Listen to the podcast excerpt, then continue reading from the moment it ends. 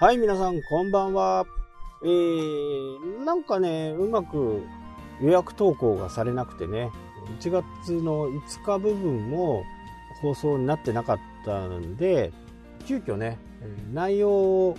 もう一回こう、自分の中でね、聞いて、それをあげようかなっていうふうに思って、今収録して、今日は1月6日、ね、リアルタイムでお届けします。夕方になってしまいますけど、夕方になってしまいましたけどですね、えー、昨日の放送でね、えー、接触頻度を、結果接触頻度だよねっていう話をしました。接触頻度が上がれば上がるほどファンになってもらいやすいと。で、もしね、嫌いな人だったら、まあ、大げさに言っちゃうと顔も見たくないですよね。あ、この人また、こんなこと言ってる、みたいなね。形になってしまうんで、えー、ああ、この人また出してるんだなっていうこれね、好き嫌いっていうのが、いいこと言ってるか、悪いこと言ってるのかっていうね、まあ、その辺からまず入っていくと思うんですね。で、この接触頻度を上げるためには、やっぱり好きだっていうか、あ、この人いいこと言うな、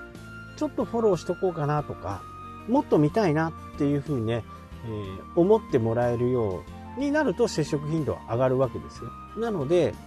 無理やりね、えー、何かのオファーを出して、えー、嫌われるようなことを絶対しちゃダメだっていうことですよね。一つ、まあ何かを買ってもらうとか、無料のものを差し上げて、そこで情報を仕入れてもらう。で、そこで、またなおさらね、いや、こんな無料でこの人出してもいい情報なのっていうぐらいになった時に初めてね、えー、ファンになり得る確率が非常に上がる。ただ、えー、世の中的にはね、まだ、こう、ちょっと時期が早いかもしれないですけど、無料でやる時期はもう終わったって言われてるんですね。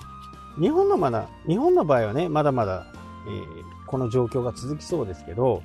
もうアメリカとか行くとね、えー、とにかくお金をもらう。これ前もちょっと話したとは思うんですけど、少額でもいいんで、お金をもらうっていうことですね。無料だとね、やっぱり忘れちゃうんですよね。いいこと聞いたとしても。で、ここでね、お金を払うっていう行為をすることによって、これちょっと心理、心理学的なこともちょっと入っちゃうんですけど、えー、人間はね、自分のやってることをね、否定したくないんですよね。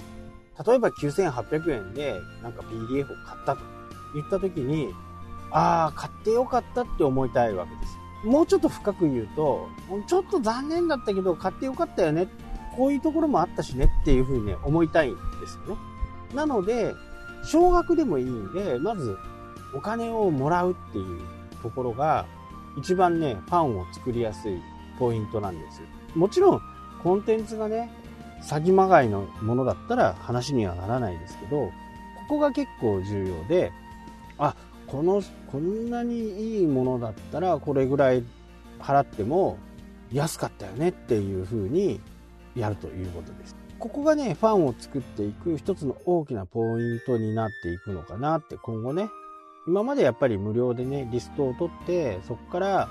またセールスをかけていく。で、リストを上げるっていうことは、リストを出してまでその情報を欲しいっていうことは、その人に何かね、共感する部分とか、いいこと言ってるなとか、ランディングページが魅力的だったとか、いうふうなことがあって、申し込んでるんだとは思うんですけどね。そこからまた次の商品を売るっていうのは、なかなか至難の技ですよね。え、メルマガの充実を図っていかなきゃならないし、1から構築じゃないけど、まあ、10の段、1から10の段階でね、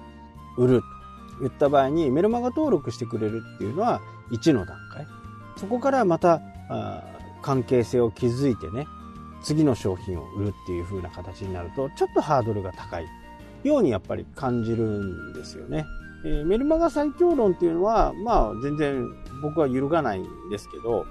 結局はリストを取ったりね、えー、Facebook 広告に回したりとか、そんな形にするとは思うんですけど、そこまでのね、構築えー、ビジネスプランの構築をしておかなきゃならないっていうことに、突発的に何かこう、いいものが作っ作ったんで、これを買ってくださいなんてやったって絶対売れないですよね。まずはファンでもないし、関係性も構築されてるわけじゃないんで、どうしたって売れない。これはもう必然ですよね。で、僕の知り合いでね、やっぱりいいねの数を目安にしてね、えー、やってる人がもういますけど、まあ、それはね、ちょっと厳しいかな。実際に、いいねの数と役に立つ情報って、これ、あんまりね、関係性がないんですよね。今まで僕がやってきて実験した結果。いいねが少ないほど、サイトにね、いっぱい来てくれるっていう例も本当に多くあります。冒頭で言ったようにね、本当に情報がね、もう、ナイアガラの滝のようにね、私たちに降りかかってくるわけ。で、その中で、自分が、あ、この情報がいいなとか、この人言ってることいいなという風な形になるっていうのは非常にこう、稀なわけですよね。そんな世の中で、売っていかなきゃならないっていう。もう、このインターネット、デジタルマーケティング自体が言ってしまうと、レッドオーシャンなわけですよ。用意ドンからスタートする場合ね。で、間違いないでくださいね。用意ドンからスタートする場合。でも、ある程度ファンがいて、そのファンの人たちにいいコンテンツを届けてたりすれば、Facebook でね、いいねが集まろうが、Twitter でいいねが集まらなかろうが、いいねの数って本当にね、気にしなくていいわけですよ。で、それをさっき僕が実験したって言ったのを例にとると、Google のアナリティクスの中にはリアルタイムっていうのがあるんですよ。リアルにサイトに来た人が確認できるんですね。え大体の地域が。でそうなると、え実験できると思いませんかね。まず Facebook だったら Facebook に、その URL、ブログだったらブログの URL をペット貼って、アナリティクスを見ていくわけです。そうすると、アナリティクスに何人ぐらい来てるのかっていうのが、これリアルタイムでわかるわけですよね。ああ、今一人来た。ああ、また一人来た。ああ、10人来てる。ああ、20人来てる。ああ、離脱した。で、それを見ながら、Facebook の方戻って、いいねの数を見てみると、10人来てる。にもかかわらず、来たばっかりだから、ゼロなわけですよ。で、稀にね、えー、さ、いいねを押してから見る人もいるし、記事を読み終わってから見る人もいる。でも、これだけ情報が溢れている中で、わざわざ記事を見てまたいいねを押すかっていうと、これはね、ほとんどないと思うんですね。よっぽど、えー、自分の好きな人の場合だったらあり得るんですけど、基本的には、まず考え方の一つとしてね、Facebook に自分のブログを上げて、それといいねっていうのはまず絶対比例しないという。サイトには10人来てるのに、いいねは1つとかね。まあ友達の数にもよりますけどね。え、どうでもいいような記事だとね、えー、いいねとか面白いとか、そういう記事だとね、いいねってやっぱりつきやすいんですけど、ただ、それでサイトに来てるかとか、YouTube に来てるかとかいうのが、もう、ほとんどね、来ないわけですよ。来ないでいいって思ってるんだったらいいんですけど、でも、そんな人はいない、いないですよね。やっぱり記事を書いたり、YouTube を上げたりすると、見てほしいわけですよね。見てほしいから、皆さんに役に立つ記事を書きました、見てくださいねって言って、えー、Twitter とか Facebook にね、投稿するわけですよね。で、ここに承認欲求とかがあると、なかなかね、それは売り上げと承認欲求ってこう、これは反比例するんですね。というか、承認欲求